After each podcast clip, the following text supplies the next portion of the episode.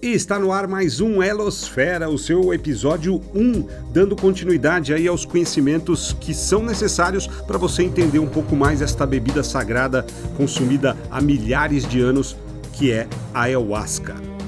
Então, como a gente sabe, a ayahuasca é produzida com a cocção de dois elementos naturais, um cipó e uma folha. Né? E essa junção, somente com a junção dos dois, é que a gente consegue inibir aquilo que digere o DMT em nosso organismo e faz com que ele possa agir né, como um psicoativo em nosso cérebro e por isso ele inibe então a digestão do DMT e faz com que o nosso cérebro possa utilizar o DMT como um princípio psicoativo. E fazendo assim da ayahuasca um meio de expansão da consciência. E a gente sabe que o estado de transe e êxtase ele é parte de prática religiosa de milhões de pessoas. Né? Tem o Espiritismo, que coloca o transe como uma condição necessária para facilitar a comunicação com os espíritos, né? O médium que em transe ali emprestaria seu corpo para que um espírito usasse como veículo de sua manifestação. Nós temos aí transes em religiões mais orientais, né, através da meditação. Você tem até pró-vida, entre outras filosofias que colocam a meditação para te transferir, né, do estágio alfa para teta, que é onde é, acontece a maior parte desses transes e desses êxtases é, considerados espirituais ou mentais, né, como você quiser chamar, e que abre, em definitivo, a porta para essa paranormalidade. Então, por isso que a ayahuasca, ou mesmo a religião do Santo Daime, ela é cercada de preconceitos aí dizendo que é alucinógeno e tudo mais. Então, começamos aí realmente a grande batalha em relação ao que é e quais são as sensações que de fato a ayahuasca nos permite sentir após a ingestão. E eu vou falar de uma forma bem simples antes de explicar aí da, de um jeito mais científico, mais estudado, o que, na minha opinião, acontece com quem toma ayahuasca, né, ou santo daime. Como eu falei no episódio anterior, quando eu comecei a tomar, eu não tinha nenhuma experiência com nenhuma droga, aliás, nenhum psicotrópico eu tinha tomado para saber que tipo de sensação eu estava sentindo com a ayahuasca, que era algo muito prazeroso, é, muito positivo para mim. Eu percebia que para algumas pessoas não era tão prazeroso assim as primeiras experiências, a pessoa passava realmente muito mal e tinha até às vezes uma vontade de sair correndo né, de não consumir novamente o, o Santo Daime, de não consagrar a bebida, por medo desse mal-estar que as pessoas vivenciavam na primeira experiência. Então eu costumo explicar para algumas pessoas que para mim ela aconteceu da seguinte forma: o daime, ao contato com o meu organismo, ele foi buscar primeiramente tudo que estava mal digerido no meu estômago. Então ele deu uma fez uma busca no meu estômago, né, e, e, e viu tudo que estava mal digerido. Como a pessoa que me convidou, né, eu me lembro, foi um, um ex-colaborador meu na agência que já o pai dele já frequentava há muito tempo em Sorocaba no Céu Sagrado. Ele me indicou e eu fiquei curioso e quis lá conhecer o Daime por convite dele, né? Então ele era filho de um fardado, ele era filho de um frequentador já assíduo do Céu Sagrado aqui em Sorocaba e ele mesmo já tinha ido, acho que uma vez, que é o Francisco, que era o pai dele, né, que já frequentava, que era fardado, e ele era o Francisco Júnior, né? Então o Júnior que me levou a primeira vez para conhecer o Santo Daime no céu sagrado. Então ele já me falou, olha, já faz uma preparação com alimentação, evita comer carne vermelha ou qualquer alimento pesado, né? Evita ficar exposto a notícias de violência, assistir filme com conteúdos muito violentos e tenta deixar sua mente limpa aí pelo menos três dias antes de consumir a bebida. E eu segui né, o conselho dele, fiquei só na alimentação vegetariana pelo menos uns três dias antes, fiquei de boa, só ouvindo musiquinhas de relaxamento, fui trabalhando a minha mente para poder consumir pela primeira vez, para poder consagrar o Santo Daime pela primeira vez. E aí, quando eu consagrei o Santo Daime, ele dá um certo desconforto quando ele entra em contato com, com o seu biológico, né? Então, primeiramente, é, o estômago, onde ele chega primeiro, é que vai dar as primeiras sensações da experiência com ele. Então, como eu disse, ele vai fazer um rastreamento, uma busca se tem algo mal digerido. Como para mim, eu tinha me preparado, então eu praticamente fiz um jejum na véspera, então não tinha nada. Né? No meu estômago estava vazio, totalmente de dieta, então ele já subiu diretamente para o cérebro, onde ele faz a mesma coisa. Porque se ele tivesse ali algum, alguma carne, né, uma feijoada parada no meu estômago, com certeza eu ia sentir um mal-estar e ele ia provocar uma limpeza, que é como chamam o vômito, né, em quem frequenta a religião do Santo Daime. Ele ia botar para fora tudo aquilo que estava mal digerido. E aí ele sobe para o cérebro, e no meu caso ele subiu praticamente é, imediatamente após a ingestão. Né? Então ele chegando no cérebro, ele vai fazer a mesma coisa que faz no organismo. Ele vai procurar tudo que está mal digerido no seu cérebro. Parece um estômago, cérebro, né? Então a gente absorve coisas, alimenta-se de coisas, informações. Então o cérebro ele também tem ali é, um módulo estomacal, vamos chamar assim, né? Uma metáfora para o cérebro que se alimenta de coisas que não são tão saudáveis. Então, a ayahuasca, quando ela chega no cérebro, então através do DMT, que realmente, como eu expliquei, ele começa a trabalhar, então ele liga algumas sinapses, ele, ele, ele faz essas ligações né, de neurotransmissores e deixa você com a consciência mais expandida para quê? Para procurar e fazer um rastreamento de tudo que está mal digerido, mas agora na mente, no cérebro. E tudo aquilo que ele encontrar, o que, que ele vai fazer? Ele vai trazer à tona. Então ele vai trazer as informações que estão ali mal digeridas ou que você não compreendeu ao longo da sua vida, seja na sua infância, seja na adolescência, seja um momento de trauma, alguma culpa, né, alguma mágoa.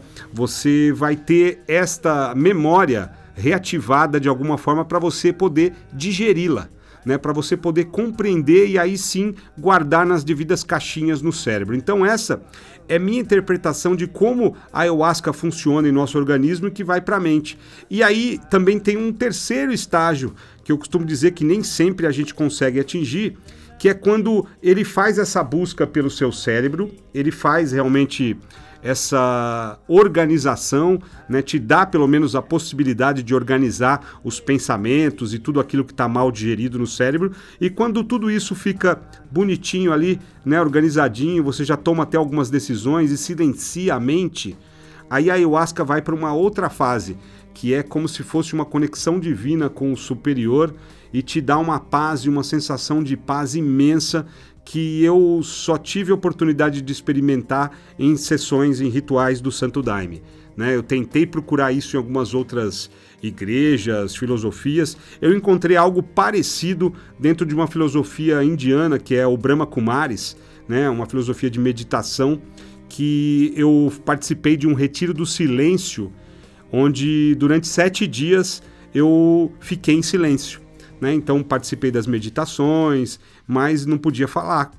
Não podia falar com ninguém, não podia se comunicar com, a, com o verbo, com ninguém, e aquilo foi me incomodando de tal forma que o meu cérebro, ao invés dele ficar em silêncio, ele foi falando mais comigo, né?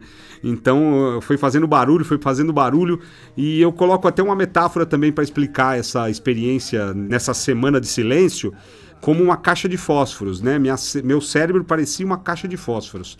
Você balança uma caixa de fósforos vazia, ela faz barulho, né? Com alguns palitos de fósforo, melhor, ela faz barulho, né? Faz aquele tchac, tchac, tchac, tchac, tchac, tchac. E vamos colocar a metáfora como esses palitos de fósforo sendo os pensamentos, né?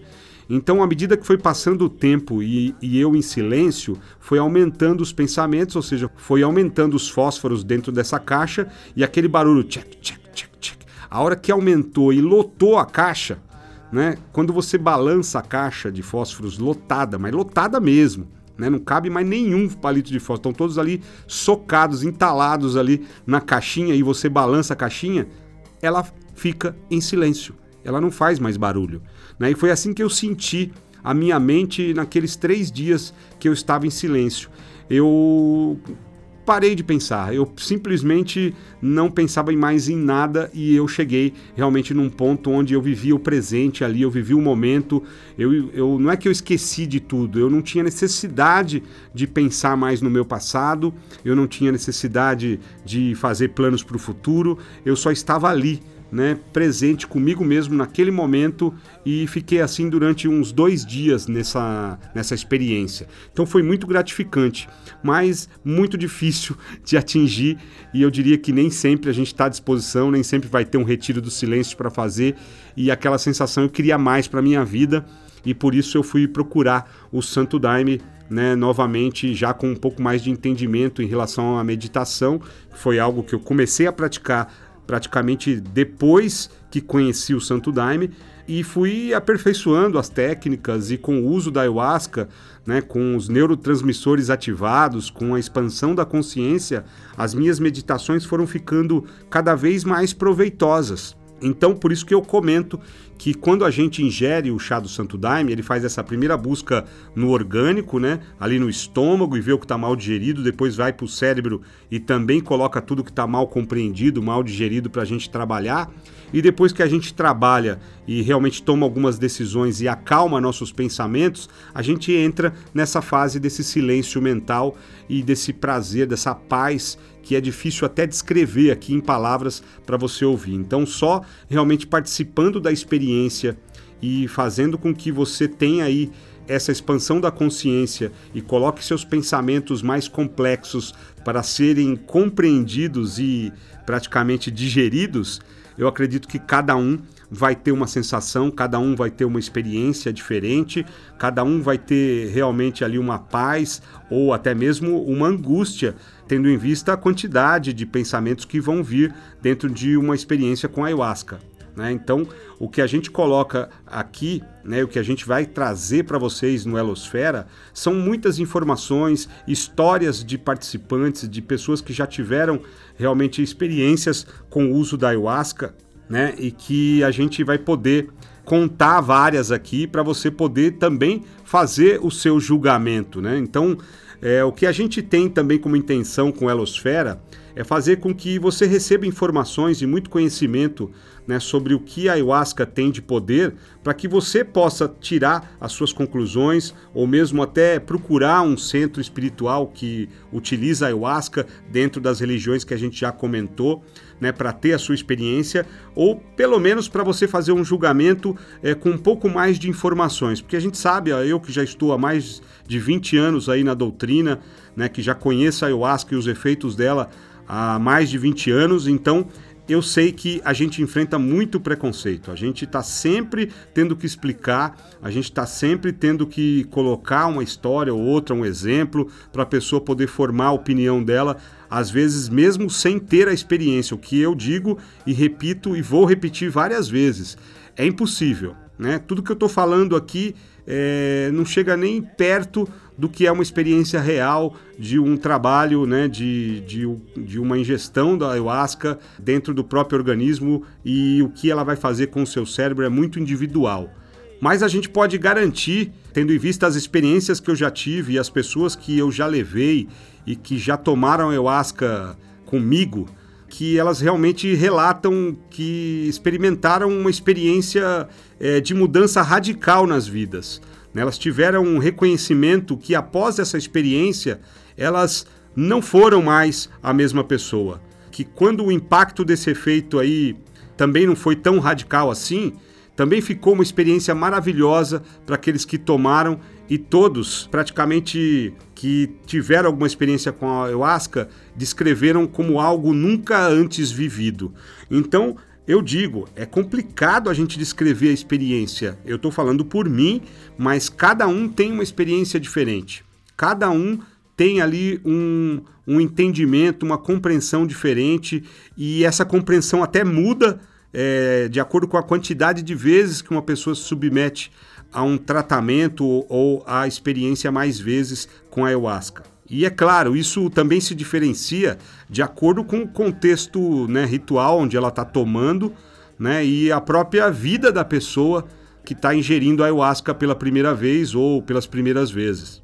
E como eu falei, como ela é uma bebida que expande a consciência, ela enfrentou aí o primeiro, a primeira batalha foi para a legalização. Então, o nosso primeiro episódio, ele falou realmente das origens da ayahuasca no planeta Terra. E a gente sabe que, apesar do uso da ayahuasca no Brasil, ele ter começado em 1930, somente nos anos 80 a ayahuasca começou a ser oficialmente citada junto à legislação brasileira. Então você vê, é um tempo muito longo, né, mais de 50 anos tomando de forma ilegal a bebida, né, até que ela pudesse ser é, citada oficialmente. Né? E aí o crescimento dos grupos, também a expansão do uso religioso e terapêutico da ayahuasca, ela teve aí sempre, e até hoje, mas ela teve, principalmente nessa época, uma forte resistência. Esses setores mais conservadores da sociedade brasileira, ele se formou e foi pressionando o Conselho Federal de Entorpecentes, o CONFEM, para ele embargar o funcionamento dessas instituições ayahuasqueiras nos grandes centros metropolitanos, principalmente da região norte. E aí, em 1985, mais precisamente, o governo brasileiro ele acrescentou a ayahuasca à lista de substâncias controladas. É uma lista da DIMED, né, que é a Divisão Nacional de Vigilância Sanitária de Medicamentos. E aí, a União do Vegetal, na época, junto a outros grupos né, do, do Santo Daime, né, da Barquinha e de outras igrejas, solicitaram uma revisão desse parecer ao CONFEM.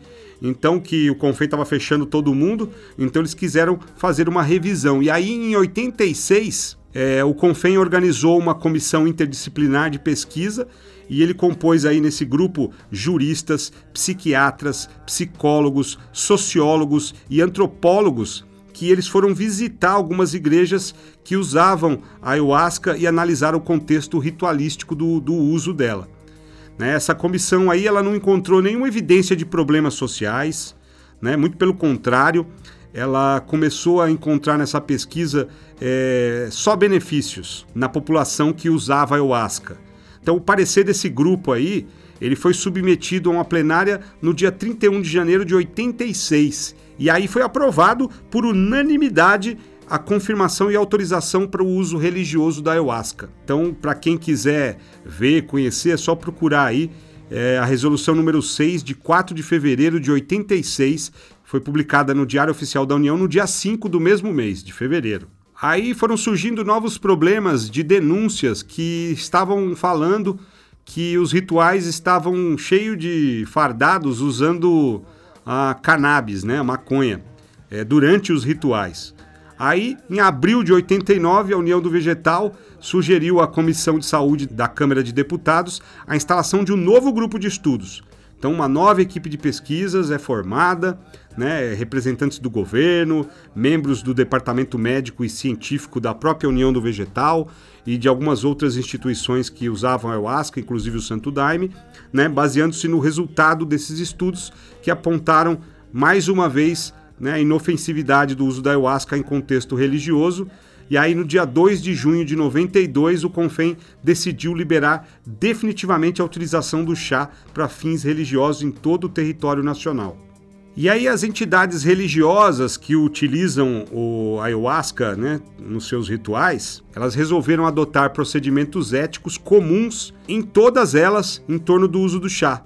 Né? E aí eles firmaram uma carta de princípios que a gente comentou, até leu praticamente o conteúdo dela inteira no primeiro episódio, né? essa carta para que todas tivessem alguns princípios básicos para o uso da ayahuasca nos rituais. E isso ele veio para coroar o processo de legalização da ayahuasca no Brasil. O que ocorreu né, no dia que eles leram pela primeira vez oficialmente que ocorreu mais precisamente em 24 de novembro de 1992 no Acre. E aí, só resumindo aqui para você também ficar ciente do que tem nessa carta de princípios, decidiu-se vetar a comercialização da bebida, né, a mistura com outras substâncias. Falou-se sobre a participação de menores de idade somente com a autorização dos pais ou responsáveis e que, sob nenhuma condição, seriam admitidos nos rituais deficientes mentais pessoas sob o efeito de álcool ou de qualquer outra substância psicotrópica. Então, isso é o resumo da carta de princípios que foi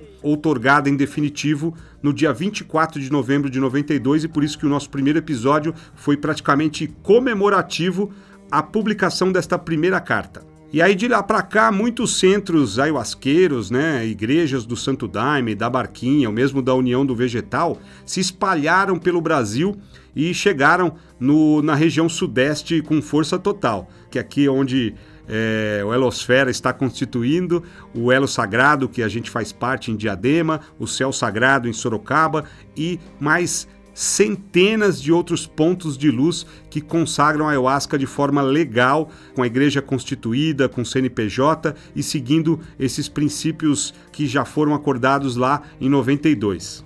E como eu estava falando dos efeitos da ayahuasca, é, a gente sabe que na era pré-colombiana, vários tribos indígenas, vários tribos indígenas que usavam ayahuasca, né, elas diziam que ingerindo o chá, os índios absorviam o espírito da planta e ali naquela situação de transe, eles tinham experiências psíquicas que faziam com que eles vivenciassem fenômenos paranormais, como telepatia, eles faziam regressão a vidas passadas, eles tinham contatos com os espíritos dos antepassados mortos, ele tinha ali uma visão mais à distância, mais aguçada, e alguns pajés, inclusive, usavam a bebida para descobrir qual era a doença dos seus pacientes e também para saber como tratá-la. Então você vê que ele tinha é, sempre as utilizações, desde a era pré-colombiana, o uso da ayahuasca tem sido positivo.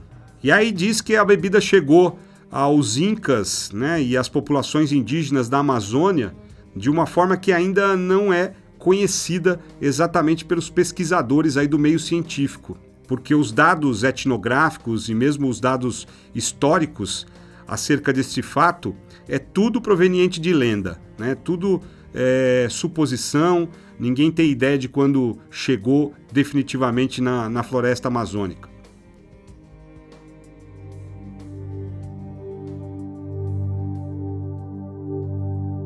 Então, como eu falei, a carta de princípios ela diz para não se dar daime para quem tem problemas mentais, né? E aí o daime foi se espalhando por todo o Sudeste e chegou também na cidade de São Paulo. Né? E a gente teve aqui no ano de 2010, o ano em que coincidentemente foi reafirmada a Carta de Princípios e a legalização foi regulamentada mais uma vez, é, a gente sabe que foi o mesmo ano em que no, na igreja Céu de Maria do Santo Daime, do Glauco Vilas Boas, aquele cartunista famoso, conhecido pelas tirinhas que ele publicava na Folha de São Paulo, ele foi assassinado por um frequentador da igreja, que fica próximo ao Pico do Jaraguá. E esse assassino era um jovem, né, que participava ali das cerimônias com uma certa regularidade. Porém, de acordo com alguns relatos, ele sempre ficava meio agitado após o tomar o chá.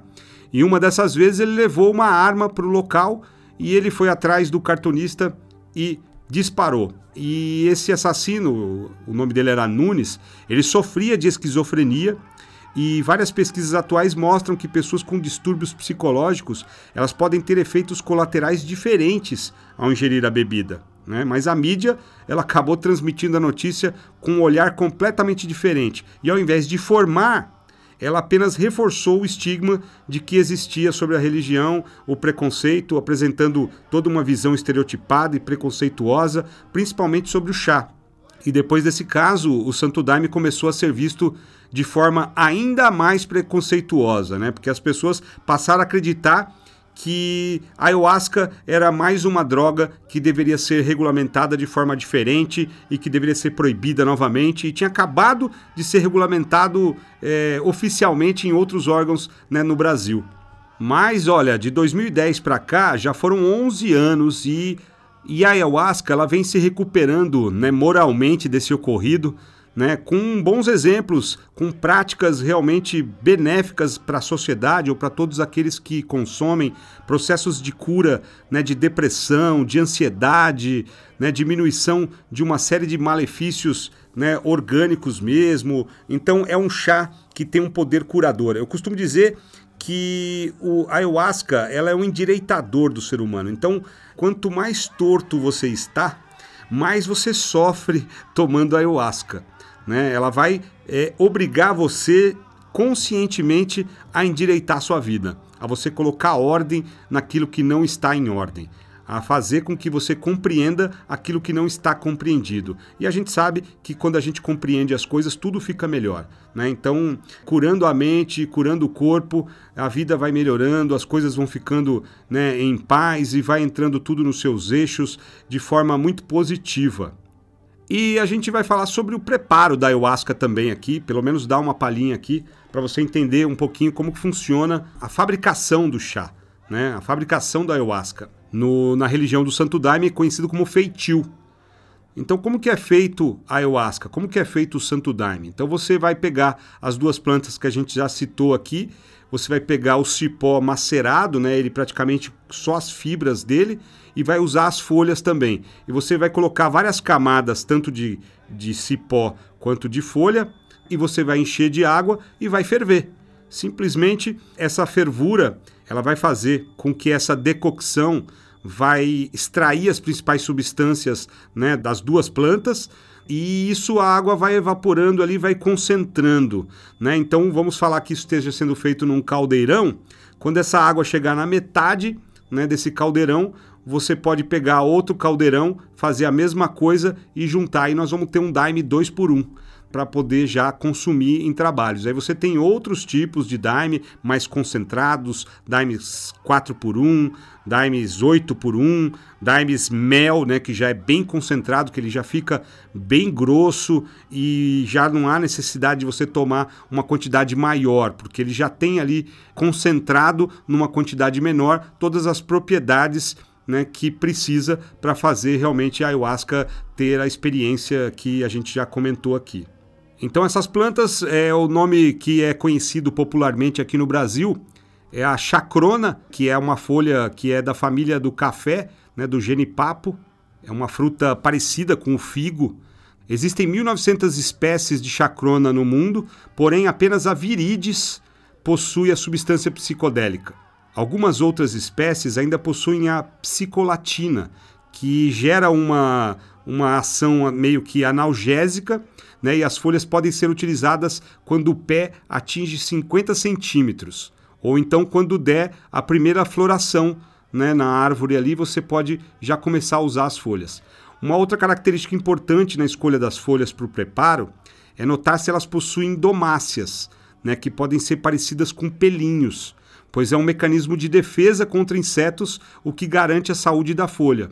Né? Então tem que olhar isso também. Se ela floresceu e tem essas domáceas, ela está pronta para o consumo. Uma outra curiosidade muito legal é que a espécie polinizadora desta planta são abelhas, borboletas, mas o principal é um beija-flor. Bonitinho, beija-flor ali polinizando. Então, sempre que as pessoas queriam colher, era só olhar onde existiam mais beija-flores da espécie Talurania furcata. É uma espécie de beija-flor que gostava de polinizar as folhas da chacrona. E devido a isso, acabou se tornando um símbolo para a comunidade do Santo Daime. Então você vê beija-flor em vários é, logotipos de igrejas, né, em símbolos de igrejas, na fachada de igrejas do Santo Daime. E a outra planta que se usa, que na verdade é um, é um cipó, que é o jagube. Ele é parente da acerola e um pouco diferente da chacrona, ele possui apenas duas espécies no planeta, mas só uma é utilizada para fazer a ayahuasca. Ele também é conhecido através de diversos nomes. Ele tem aí a, é, em alguns lugares aí do Brasil é chamado de ourinho, de tucanacá, de pajezinho e mais uns outros nomes aí, mas só tem dois tipos de jagube, né? E ele é considerado maduro após a primeira florescência que varia de acordo com a região, com a temperatura, mas o tempo médio é de quatro anos depois de plantado. Então tem que plantar esperar quatro anos para começar a colher e poder utilizar para fabricar aí o, o Santo Daime, a ayahuasca. E aí vem a pergunta, né, que todo mundo faz. A ayahuasca, Santo Daime, realmente causa alucinações? Bom, fato interessante é que grande parte das drogas alucinógenas vem da natureza, principalmente de plantas. No Brasil, as mais conhecidas são os cogumelos, que também são famosos no México e usados aí há muitos, muitos séculos, né? Nos Estados Unidos, ali na região perto da divisa com o México, algumas tribos de indígenas daquela região, né, usam bastante cogumelos nos rituais. O lírio, que também é conhecido como alucinógeno, a mescalina, que é um cacto, ela não é um cogumelo, muita gente chama a mescalina de, de cogumelo, mas não, ela é um cacto. Ela é muito pouco encontrada aqui no Brasil. E outro exemplo de plantas alucinógenas é a própria maconha, a cannabis. E com o tempo e o avanço da ciência, várias dessas substâncias elas foram sintetizadas em laboratório e hoje eles produzem alucinógenos sintéticos já desde os anos 70, como é o caso do LSD, o êxtase ou o êxtase, que é um pouco diferente, e até de alguns medicamentos como anticolinérgicos, né, que se utilizados de forma errada, eles também podem causar alucinações. Mas essa palavra alucinógeno, vamos falar um pouquinho sobre ela. Ela só pode ser utilizada para substâncias que são capazes de provocar alucinações. E o que é isso? Né, a pessoa chega a ver um objeto ou algo que não existe como se fosse real. Né? São percepções de um estímulo externo. Então ela vê alguma coisa, ela vê ali como se fosse real, mas aquilo não existe. Tá? E qual a diferença entre alucinógeno e enteógeno, como algumas dessas plantas né, são chamadas? Inclusive a própria ayahuasca, é, a gente que já consome, tem as experiências, e mesmo os cientistas, eles consideram a ayahuasca enteógeno e não alucinógeno. Porque essa palavra, esse termo enteógeno, ele surgiu como uma nova palavra em 2007 e ela foi incluída no dicionário de Oxford como um significado de uma substância química, normalmente de origem vegetal, que é consumida para produzir o estado de consciência não ordinária para fins religiosos ou espirituais. Ela literalmente significa manifestação interior do divino. Então ela vem de uma palavra grega que possui a mesma raiz da palavra entusiasmo. Então, enteógeno e entusiasmo são palavras que estão intrinsecamente ligadas. E aí a diferença entre alucinógeno e enteógeno. Então, enquanto o alucinógeno tem propriedades que faz você criar objetos como se fossem reais, o enteógeno ele faz você é, se ligar com o divino. E eu dou uma explicação breve em relação a isso que eu comentei que ia falar nesse episódio que é sobre a minha experiência. Eu, quando comecei a tomar Daime, que não tinha né, experimentado nenhum tipo de droga, nenhum tipo de psicotrópico, nada psicoativo tinha tido contato com o meu cérebro, eu fiquei muito curioso. Então, eu fui fazer uma pesquisa com pessoas que já consumiam outras drogas ou já tinham consumido, já tinham até tido overdoses né, de cocaína, heroína, né, outros tipos de droga sintética ou mesmo a maconha, para conversar, saber é, qual era a diferença, eles que haviam experimentado esses outros tipos de plantas de poder ou alucinógenos, qual era a diferença básica em relação ao Santo Daime, a ayahuasca. E a resposta foi bem parecida com todos eles. E não foi um nem dois, foram mais de 20 pessoas que eu pesquisei na época para ter realmente essa conclusão que eu tirei há quase 20 anos atrás. Né? E todos eles falavam o seguinte: olha, Enquanto eu consumo a cocaína, ou mesmo a maconha, ou outras drogas, eu faço uma viagem que me tira da minha vida. Ela me tira das minhas responsabilidades, ela me manda para bem longe e eu fico relaxado por isso e eu quero cada vez mais ficar longe dos meus problemas, longe das minhas responsabilidades, e eu quero relaxar, então eu vou consumindo droga e vou ficando cada vez mais é, ligado em outras coisas que não na minha vida, que é uma merda. Né? Então, resumindo, quando eles tomavam o daime, ou ayahuasca, eles tinham também uma viagem, só que esta viagem, ao invés de ir para fora da vida, para fora das responsabilidades, era o contrário. A viagem era para dentro onde eles tinham ainda mais contato com os problemas, eles, eles tinham ainda mais consciência do que eles estavam fazendo de errado, e isso judiava muito, porque eles queriam muitas vezes continuar fazendo errado, mas o Daime abria aquela consciência e mostrava para eles de forma muito clara como que eles estavam desgraçando a própria vida e fazia com que eles sofressem ao ingerir a ayahuasca. Então eles não tinham a menor condição de viciar ou de encarar ou de considerar a ayahuasca como uma outra droga ou como algo similar às outras que eles já tinham consumido. Então essa diferença de alucinógeno para entiógeno, ela se dá exatamente nisso. Se a gente tiver que resumir a viagem, é, enquanto as drogas tradicionais ou conhecidas como drogas de recreação, drogas recreativas, elas te conduzem para uma viagem externa, para fora de si, a ayahuasca, o santo daime, te conduz numa viagem exatamente para dentro de si.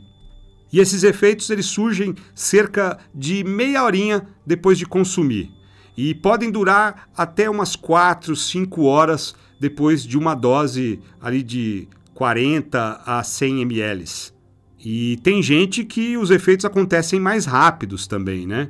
E duram mais tempo. E como eu falei, essa substância DMT, ela é muito parecida com a serotonina.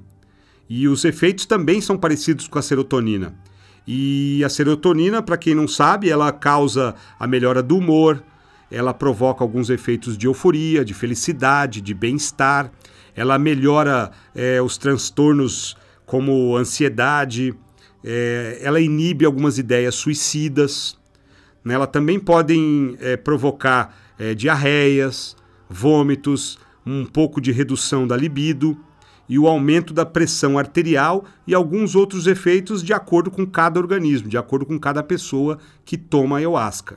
E tem gente que também relata né, que os efeitos da ayahuasca são muito parecidos com outros psicodélicos, como o LSD, né, a mescalina, que é o cacto, e alguns cogumelos, né, e apontam para um nível de consciência alterado no qual é, as pessoas descrevem como um maior nível de atenção, ou seja, você tem condição de se concentrar muito mais facilmente é, no que você está pensando ou no que você está ali decidindo ou estudando até, né? Podemos chamar dessa forma.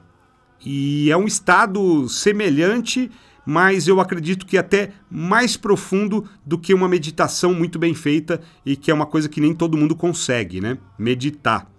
Então, um monge talvez consiga atingir níveis e estados é, de meditação profunda que o Daime vai te proporcionar em pouco mais de 40 minutos. O estado que a ayahuasca nos coloca, ele pode ser comparado com aqueles que aumentam a atividade de ondas lentas, como por exemplo uma hipnose ou uma meditação profunda né, de um monge ou uma meditação num silêncio e com técnicas bem, bem avançadas. Né? E a gente sabe que nos anos 60 né, teve um grande aumento dessa quantidade de psicodélicos. Né? Porém, o preconceito aumentou e na mesma proporção, principalmente daqueles que não entendiam que as produções químicas que surgiram naquela época, como o próprio LSD, eles eram apenas a pontinha de um iceberg do que poderia ser descoberto com mais estudos e mais dinheiro né, aplicado nessas pesquisas científicas. E é legal a gente pontuar aqui que os efeitos causados pelo LSD sobre a psique humana, eles ocorreram quase que ao mesmo tempo que a descoberta da serotonina né, e da influência da serotonina como molécula no cérebro na mesma época. Isso nos leva a entender que se houvesse, claro, mais pesquisas, a neuroquímica, né, se não tivesse sido paralisada nos anos 70, ela poderia estar muito mais avançada. E aí fica a pergunta aí para a gente encerrar esse episódio: será que a ayahuasca ela não pode ser a nova oportunidade da gente entender e pesquisar ainda mais sobre os efeitos dela no nosso corpo e na nossa mente? Será que ela já não pode abreviar vários malefícios que a gente está vivenciando, aí principalmente depois de um período pandêmico, como a ansiedade, a depressão, nessa esse desespero, esse medo do futuro que a gente tem e que acaba provocando realmente ansiedade, aumento de pressão e uma série de outras doenças, não só físicas, mas mentais. Será que a ayahuasca não pode ser uma bela de uma saída? E para consolidar esse assunto da ayahuasca mais científica e toda essa abordagem que a gente teve aí nos dois primeiros episódios, a gente traz no próximo episódio o professor e pesquisador Rafael Guimarães dos Santos, que é um cientista que já faz isso há mais de 20 anos. Ele é reconhecido como especialista em estudos de saúde mental com alucinógenos pela Expertscape, que classifica pesquisadores e instituições baseado na experiência. Ele está, como eu falei, há 20 anos na área, sendo que dedicou 10 deles na produção de artigos e de mais obras científicas. Ele é o cientista que tem o maior número de obras publicadas no mundo sobre alucinógenos e sobre esse estudo de saúde mental com alucinógenos. O Rafael ele é graduado em biologia pelo Centro Universitário de Brasília, ele é mestre em psicologia pela Universidade de Brasília e doutor em farmacologia pela Universidade Autônoma de Barcelona, na Espanha. Além disso, ele realizou pós-doutorado no programa de pós-graduação em neurociências do Departamento de Neurociências e Ciências do Comportamento da FMRP pesquisando os efeitos da ayahuasca em voluntários saudáveis em população clínica. Então, é, realmente teremos aí um episódio que vai trazer a base científica que a gente precisa aqui nos nossos episódios da Elosfera para consolidar as informações que todo mundo que tem curiosidade e quer saber um pouco mais sobre os compostos e sobre a ação da ayahuasca no organismo e na mente, vai ser um episódio e tanto. Então não perca, próximo episódio então, uma entrevista com Rafael Guimarães, hein? Aqui no Elosfera, o podcast que vai fazer você ficar ligado no todo. Até lá!